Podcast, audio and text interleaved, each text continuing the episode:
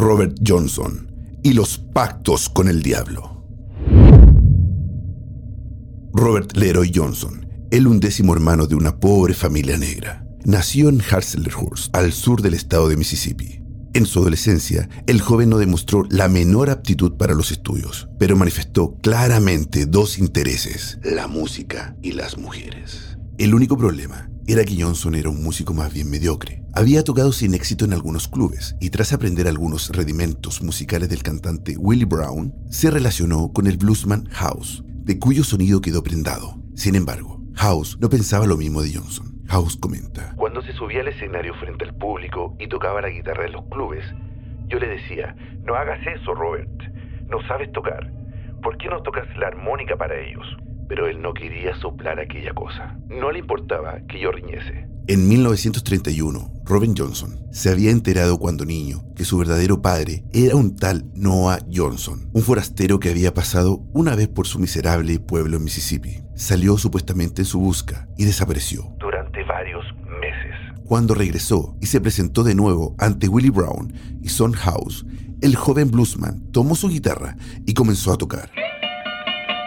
Pero algo había cambiado. Su técnica era exquisita y ahora derrochaba un talento desconocido. House, que meses antes no quería escucharlo tocar, quedó impactado con la metamorfosis del músico y solo encontró una explicación lógica para aquello. Ha vendido su alma al diablo para tocar así.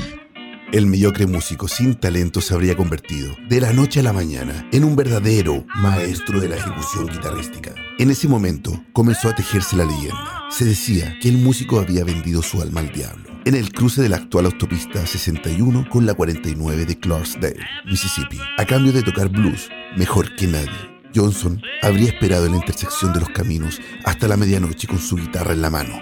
Luego, el maligno se habría aparecido y, tras prometerle que dominaría la guitarra como nadie, a cambio de su alma, le explicó que solamente debía deslizar las manos sobre su instrumento para interpretar el mejor blues de la historia.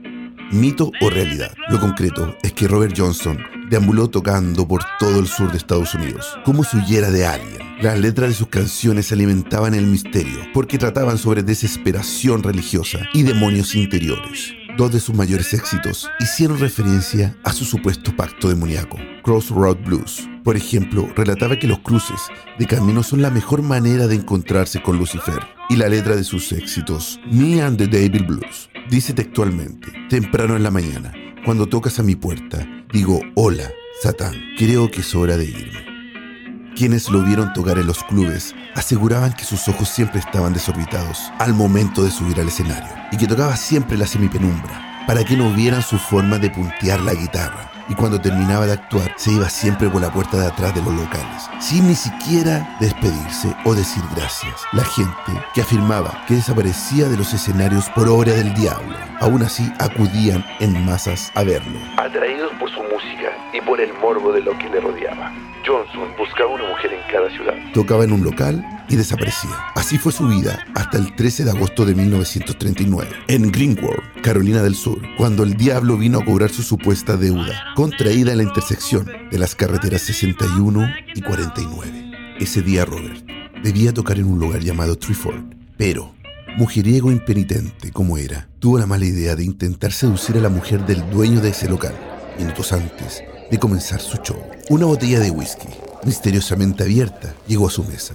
Johnson, que por sus excesos parecía un auténtico rockstar de la época, bebió sin abrigar la menor sospecha. En la mitad del concierto el guitarrista comenzó a sentir molestias físicas, así que paró de cantar, dejó su guitarra en un lado y salió a la calle. Estuvo perdido durante tres días y, cuando reapareció, Ya estaba muerto. había sido envenenado por la estricnina que contenía la botella de whisky. Tenía solo 27 años, los mismos que extrañamente tendrían al morir otras grandes leyendas de la música en los años siguientes, como Brian Jones, Jim Morrison, Jimi Hendrix, Janis Joplin y Amy Winehouse. Después de su muerte, los mitos no cesaron. En la canción Me and the Daredevil Blues, pedía ser enterrado al borde de una carretera. Y en la actualidad, existen tres tumbas que supuestamente contienen sus restos. Algunos historiadores musicales aseguran que sus amigos tomaron esta medida Para que el diablo se confundiera y no encontrara sus restos.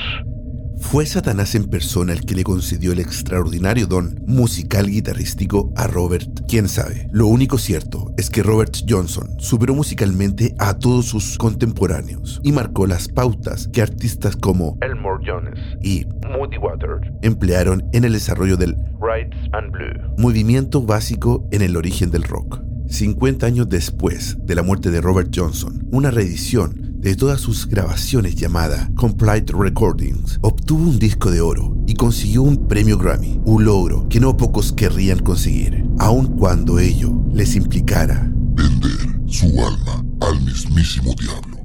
Esto fue Mito o Leyenda en el cartel paranormal de la Mega. Soy Chris Machilian y pueden seguirme en Instagram como arroba Machilian. Buenas noches.